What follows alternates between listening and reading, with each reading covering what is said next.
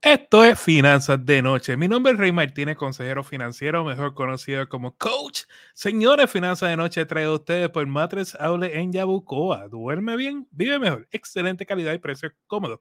Hacen entrega en todo Puerto Rico y para más información llamar al 787-893-4015, 787-966-7186. A mí me consiguen todas las diferentes redes sociales bajo Finanzas con Rey, como en Instagram, Facebook, YouTube y TikTok. Señores, estamos en vivo.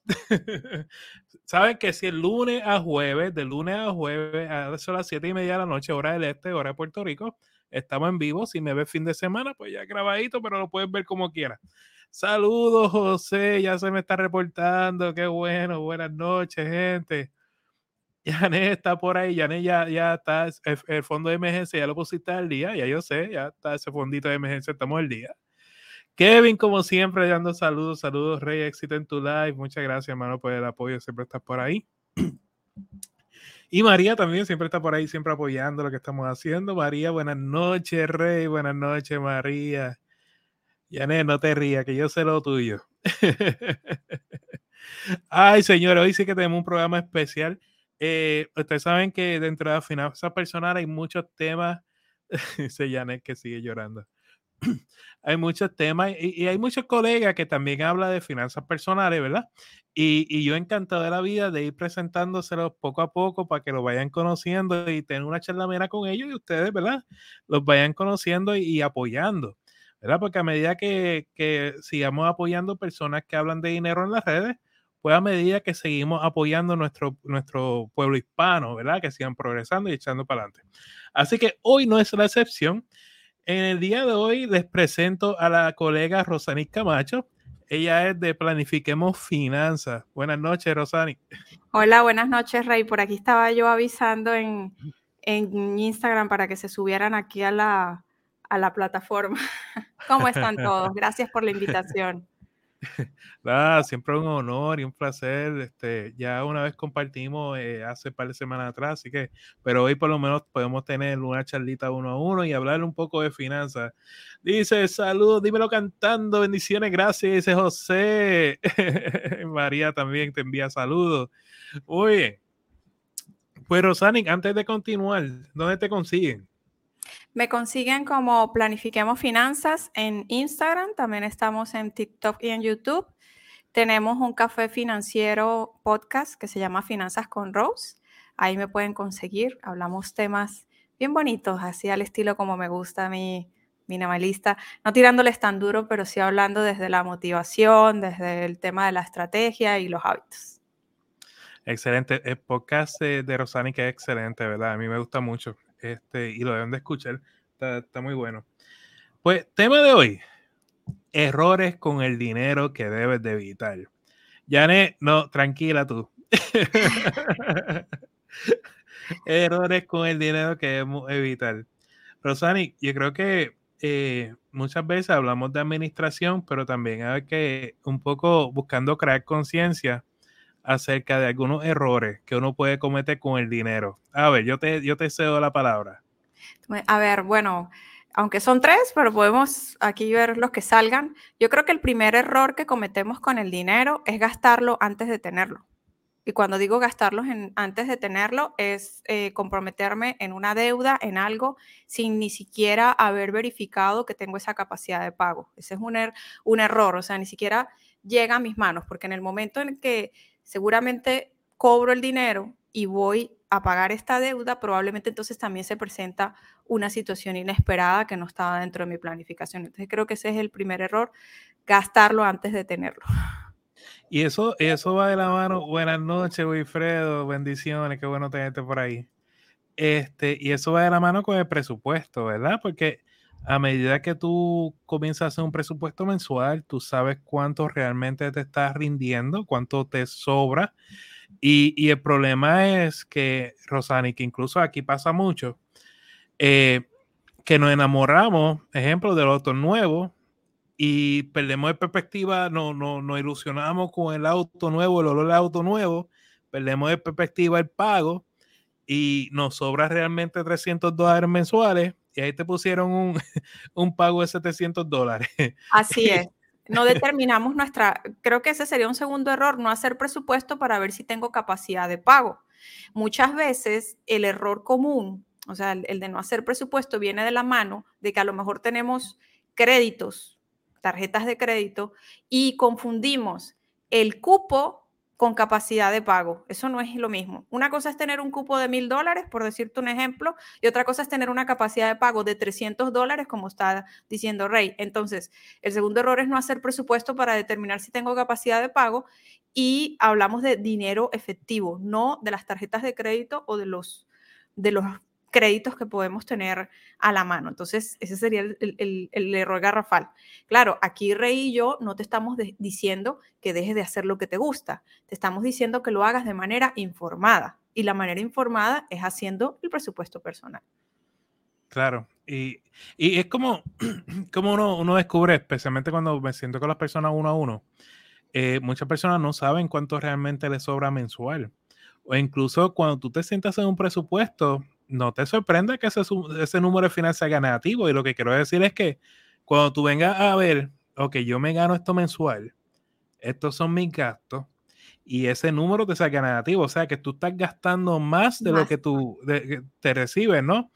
Y ahí, y ahí que las personas se contestan por ellos mismos, ah, por eso es que estoy usando la tarjeta, por eso es que tengo la tarjeta trepa, por eso es que estoy buscando refinanciar y es buscando, es relativamente tú lo que estás mentalmente es buscando bajar el gasto, justificándolo con una tarjeta de crédito, justificando, refinanciando, para entonces buscar bajar ese gasto cuando lo pudiste haber hecho haciendo un presupuesto, ¿no? Exactamente. Y resulta que en el presupuesto puedes hacer optimizaciones. Entonces, aquí viene el segundo error, no hacer seguimiento al presupuesto porque eh, de alguna manera tú puedes encontrar ahí información. La gente cree que no, pero a mí me ha pasado también en las sesiones uno a uno, alumnos que me llegan con deudas de que no pueden pagar, pero resulta que están pagando la mensualidad del gimnasio. Y me pasó con una alumna, era plena pandemia, estaba pagando el gym, pero no estaba asistiendo por la pandemia. Ojo, ahí yo no le decía, no vayas, pero lo seguías pagando. Entonces, yo en ese momento le dije, bueno, para mí la solución inmediata es anular completamente este gasto. No, porque entonces nos cuesta desprendernos de cosas, pero ¿por qué no? No, porque me dijeron que esa membresía no la vuelven a dar y no va a volver y yo no sé qué, y yo, pero no estás asistiendo.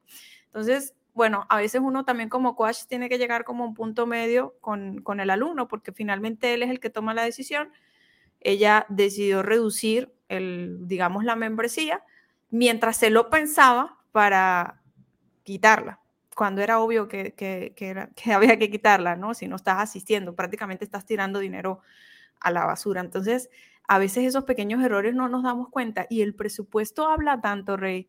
El presupuesto te da para interpretar, te da para optimizar, te da para hacer cambios y ajustes que están ahí, ¿no? Pero que son Yo siempre he dicho que el presupuesto te da la libertad para gastar dinero.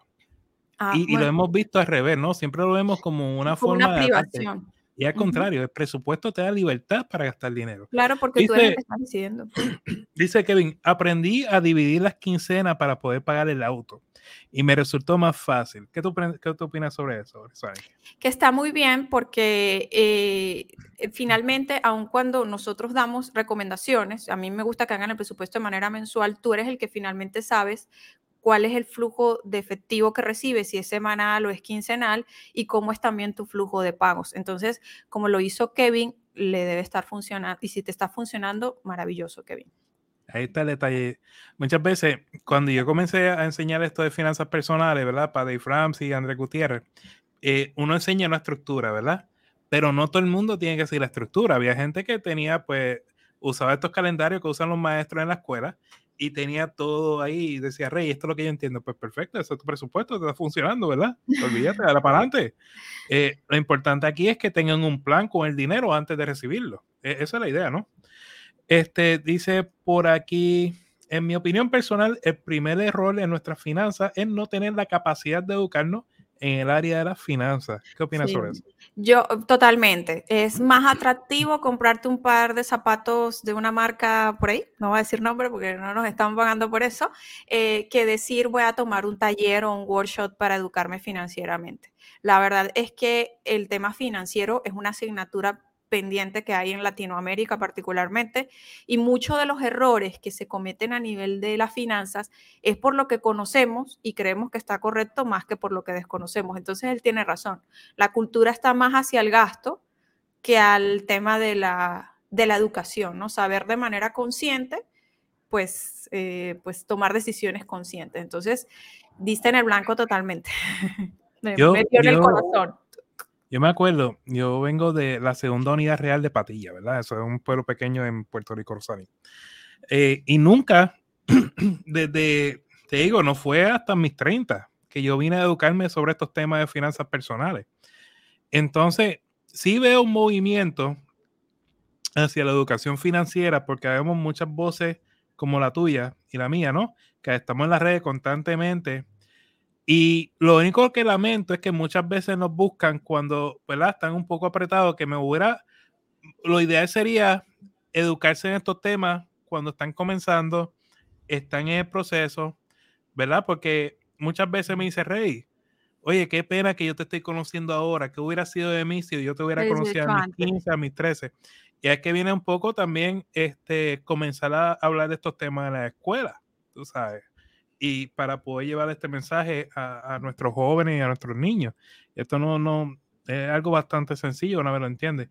Dice María, muy de acuerdo. Muy de acuerdo. Sí, este, yo no recibí tampoco educación financiera cuando estaba pequeña y muchísimo menos de mis papás. La única referencia que yo tengo, y yo no sé si ella sabe que, que esta cuenta de alguna manera es honor a e- en honor a ella, es una tía que ella siempre iba al supermercado y con una calculadora iba sumando. Y también ella hacía su presupuesto. ¿Y tú sabes qué decía la familia? Toda la familia. No voy a defender a nadie que era agarrada, que era pichirre, que, que, siempre contando las cosas y resulta que ella lo estaba haciendo correcto. Y a mí me encantaba todo esto que hacía mi tía y a mí eso se me quedó. Fue lo único que yo puedo decir a nivel familiar que yo recibí de educación financiera. Ahora, ahorita con los niños me encanta que, por ejemplo, con mi hijo, si estoy viviendo como unas, algo diferente donde yo estoy aprendiendo, él está en kinder y ahorita hicieron un proyecto de la tiendita del recreo. Y en la tiendita del recreo ellos venden eh, cosas, juguetes, y el dinero lo están metiendo en un cochinito y lo van a usar para los gastos de su graduación de Kinder 3. Ay, bueno, eso yo estoy Claro. enamorada, tiene que llevar su inventario. Entonces, claro, nos dicen, mire, que los precios tienen que ser en, en múltiplos de 5 para que ellos puedan, sea más sencillo dar cambio. Entonces ya eso es iniciarlo de manera temprana en un emprendimiento. Él le puso este Blaze Store, porque Blaze, Blaze es algo, una comidita que le gusta. Y entonces él quería vender dulces y quería vender juguetes y bueno, hasta un micrófono en el, en el recreo. Y eso a mí, eso yo no lo viví. Y es una manera de finanzas, de emprendimiento, de que el dinero una vez que lo generas con tu negocio lo guardas para algo. Y es algo que estoy aprendiendo, o sea, yo, yo como coach estoy aprendiendo para la parte de niños, si me explico, con mi hijo. es este que es necesario, es necesario. Vamos eh, a lo que tiramos una pequeña pauta comercial, porque ya tenemos, tenemos anuncios, señores, gracias a ustedes, estoy, estoy contento. Venimos ahora, que venimos luego, con, seguimos conversando con Rosánica acerca de los errores con dinero que debe evitar. Venimos ahora. Matres Outlet, estamos sumamente contentos porque hemos abierto nuestra segunda tienda. ¿Dónde estamos ubicados? Estamos ubicados en el pueblo de Yabucoa, en la calle Cristóbal Colón, en nuestras nuevas facilidades. Pasa por nuestra nueva tienda y visítanos. Tenemos juegos de cuarto, matres, juegos de sala y comedor. Así que recuerda, Matres Outlet, duerme bien, vive, vive mejor. mejor. Oye, gracias a los chicos de Matre Aule, eh, Oscar, siempre desde que comenzamos con el proyecto de finanzas de noche, eh, me dijo, Rey, dale, te voy a apoyar. Y, y un millón de gracias, de verdad, chicos de Matre Aule. Así que vayan por allá, vayan por Matre Aule en Yabucoa y cuando vean a los muchachos le dicen, oye, yo te estoy, yo te vi en finanzas con Rey y tú le dices un descuentito ahí, tú verás que cargo llega. bueno, vamos a seguir aquí con el tema, errores con dinero. Dice, lo que pasa es que el sistema no le conviene que se hable de estos temas financieros. Pues, mira, yo no creo que tanto el sistema. ¿Ustedes nunca tuvieron una maestra de inglés que no sabía inglés? Sí. Tú sabes. eh, yo, yo creo, ejemplo, creo que, que lo que falta son educadores que sepan del tema para poder hablar del tema. Así es. Entonces, porque me pasó, ejemplo, hay una maestra de matemática, ella está en una escuela superior vocacional en Canóvana, Rosani. Y ella, desde que come- me comenzó a escuchar, un poco ha usado las matemáticas para hablar de finanzas personales y pues porque es matemática, al fin y al cabo, ¿verdad? Sencilla, pero se puede. Y cuando yo fui a hablar de esos jóvenes, eh, la educación que ellos tenían de estos temas y las preguntas que estaban haciendo estaban elevadas para lo que es costumbre. Y yo digo, eh, todo se trata de que la- el educador, ¿verdad? Tenga un poco de conocimiento para que pueda transmitir el mensaje. Y, y yo creo que es más, más eso que otra cosa. Como el maestro de inglés que no sabe inglés. Sí, yo creo que también era que antes habían cosas que definitivamente funcionaban y la, el mundo era otro, ¿no? El tema glo- globalizado. Entonces, eh, hemos ido evolucionando, han ido eh, surgiendo nuevos modelos productivos, por ejemplo, el tema de emprender y tener un negocio digital. Entonces, realmente hay cosas que no, mi, mi papá es militar de profesión, entonces, emprender, ¿sabes? Como que no, no, no, era algo que estaba como en su, en, en su momento, en su horizonte, en su panorama. Entonces creo que también habían cosas que antes daban resultados y que ahora sencillamente no. Entonces ahorita tenemos que educarnos y adaptarnos como a los nuevos modelos que hoy existen, que es lo que, lo que necesitamos también. Entonces, Rosani, hablando de errores, ¿qué tú opinas de prestarle dinero a un familiar? Uh, no, yo de hecho hice un video, un video este, donde hablo de que prestar dinero también es un hábito financiero de pobreza. Porque, ¿Por qué? Y, no me vayan a caer encima de que "Ah, no le prestes a nadie o échale la culpa a Rosani que dice que no prestes dinero. Normalmente cuando eh, se presta dinero no quedan claras las condiciones. ¿Por qué? Porque hay un tema de relación con el dinero. Nos da pena hablar de dinero nos da miedo nos da temor. Es como un tema tabú.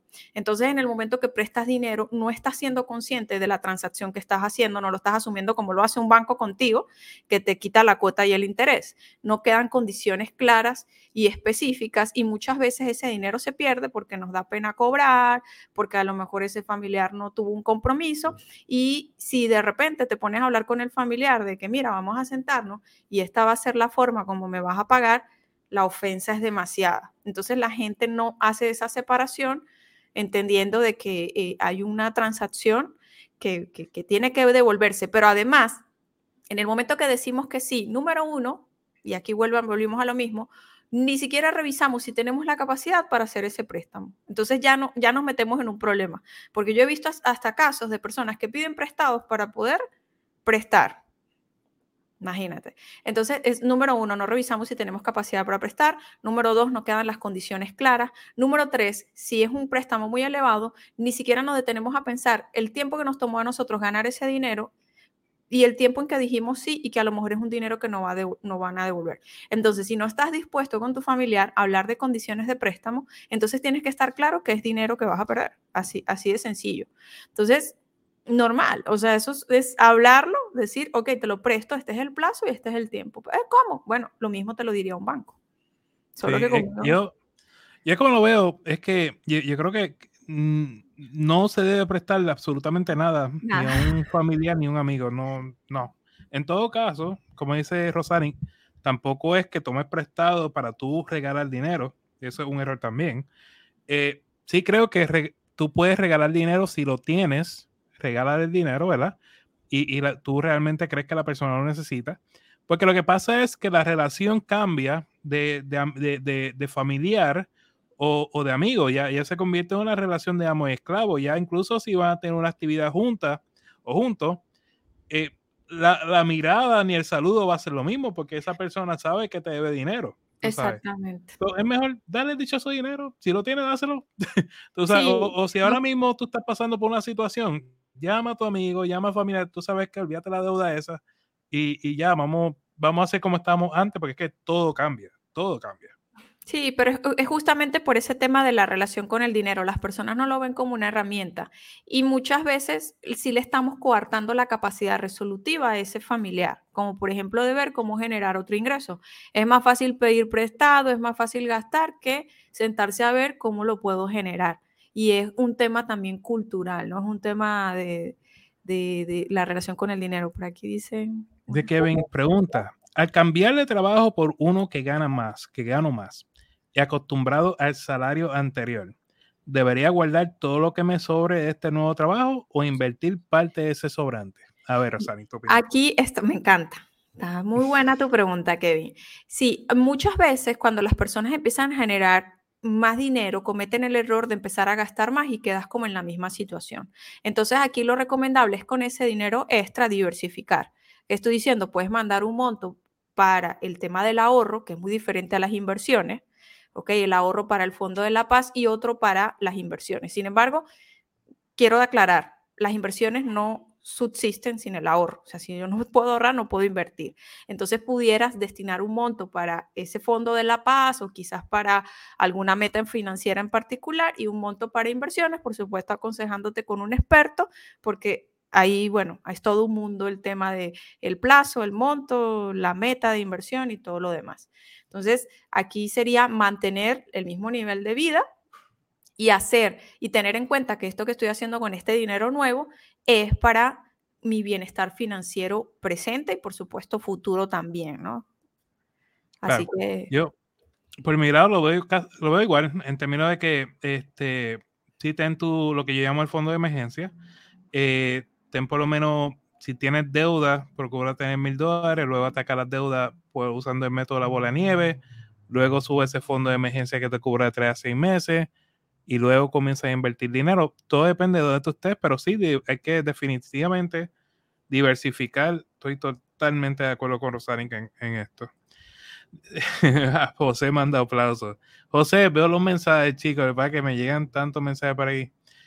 Eh, y dice que, bueno, esto hablando más de la escuela que le toca aprender a uno sí o sí. Sí, eso es obligado. por experiencias. Yo también, yo cometí mis, cada vez que hago el podcast o que tengo un taller, de alguna manera eh, em, eh, comento pues las experiencias que yo tuve porque no nacimos aprendidos y el haber corregido fue el, lo que nos trajo pues a, esta, a esto que estamos haciendo.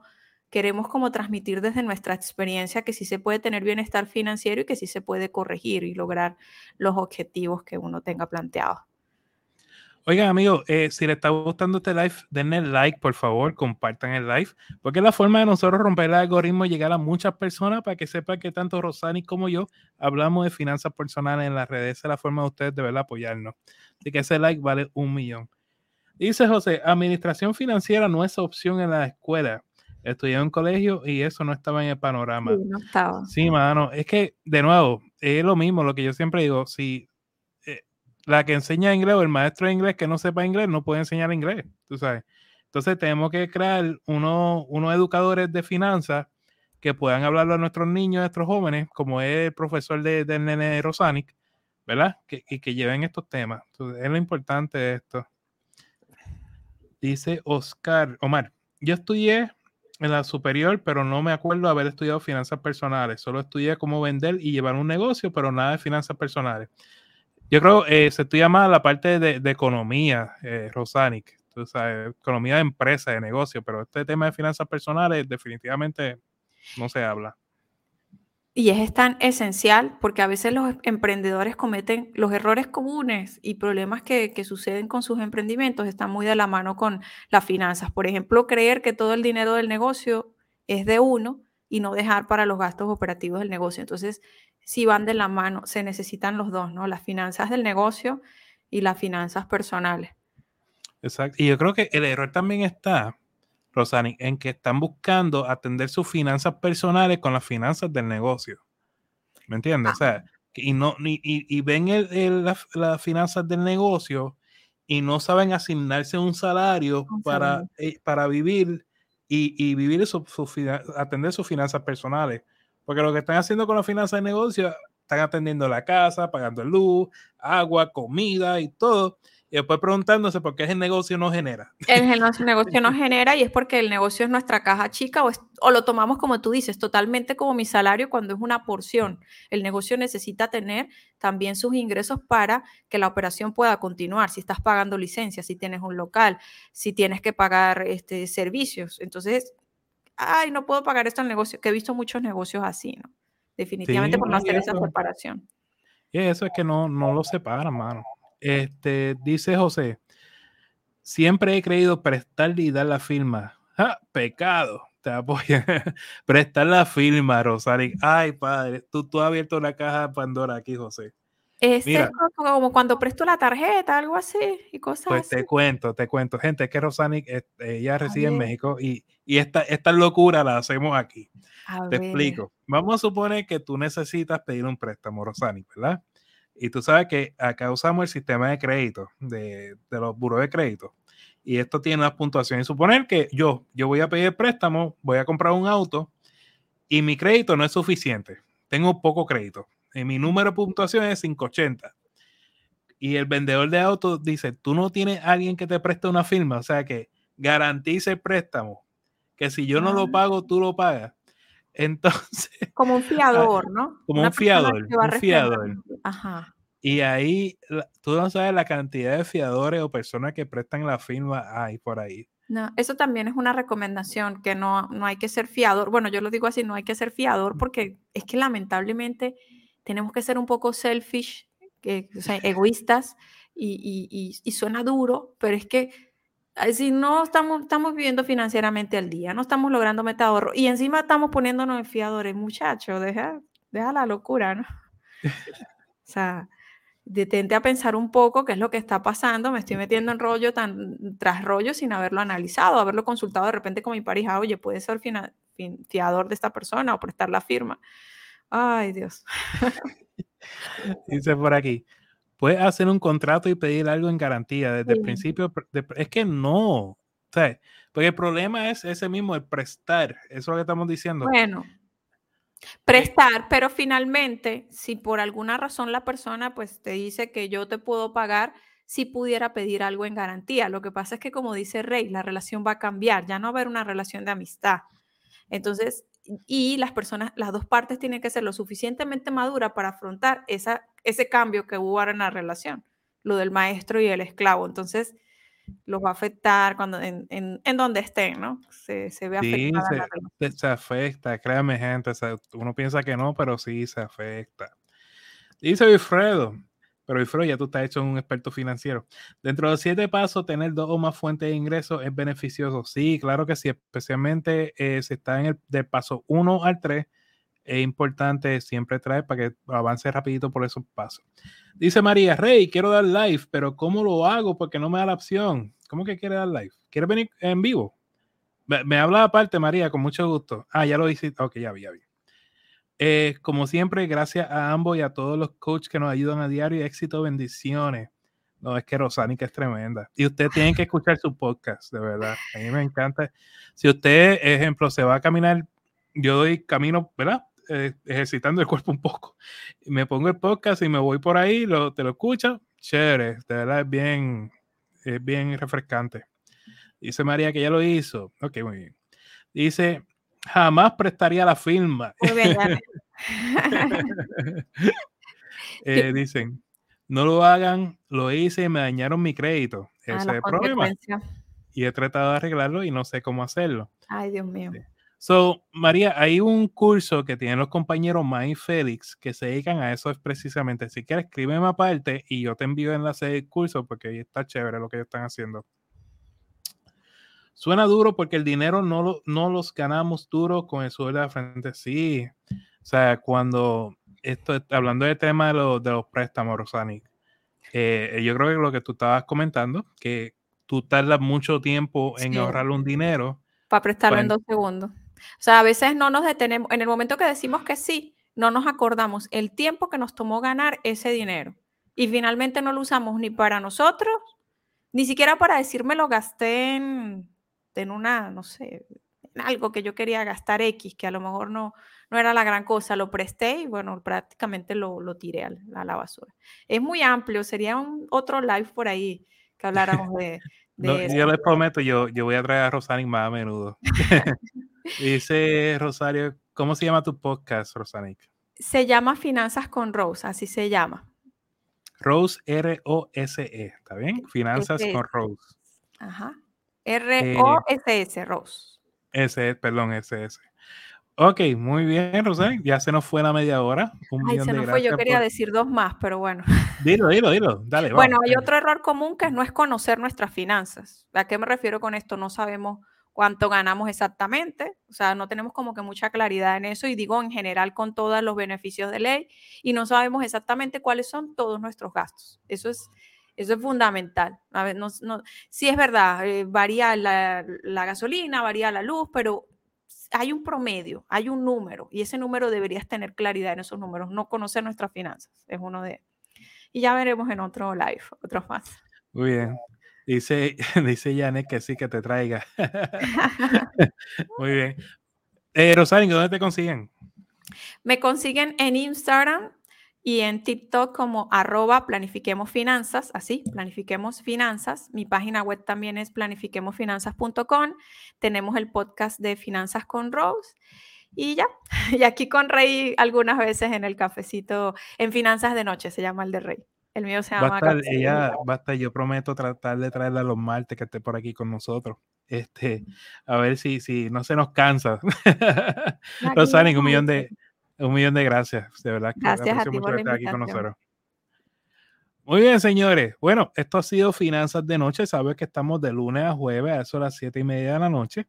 Eh, si te perdiste este live o quieres ver los pasados grabaciones, puedes ir a mi canal de YouTube, Finanzas con Rey.